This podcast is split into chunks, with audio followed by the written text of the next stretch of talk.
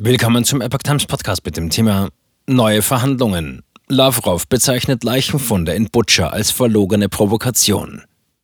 Ein Artikel von Epoch Times vom 6. April 2022.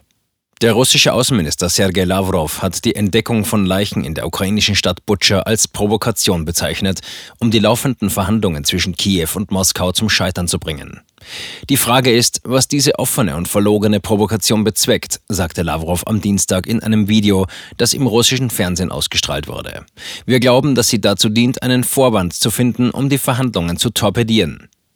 Die ukrainischen Behörden hatten nach dem Abzug der russischen Truppen aus Butscha zahlreiche Leichen in der Kleinstadt bei Kiew entdeckt. Die ukrainische Regierung und westliche Verbündete warfen Russland deshalb Kriegsverbrechen vor. Moskau bestreitet jegliche Verantwortung für die getöteten Menschen in Butscha und wirft dem Westen Fälschung von Bildern vor, die das Grauen zeigen. Laut Lavrov zielt die Situation in Butscha darauf ab, vom Verhandlungsprozess abzulenken, davon abzulenken, dass die ukrainische Seite nach Istanbul begonnen hat, neue Bedingungen in den Vordergrund zu stellen.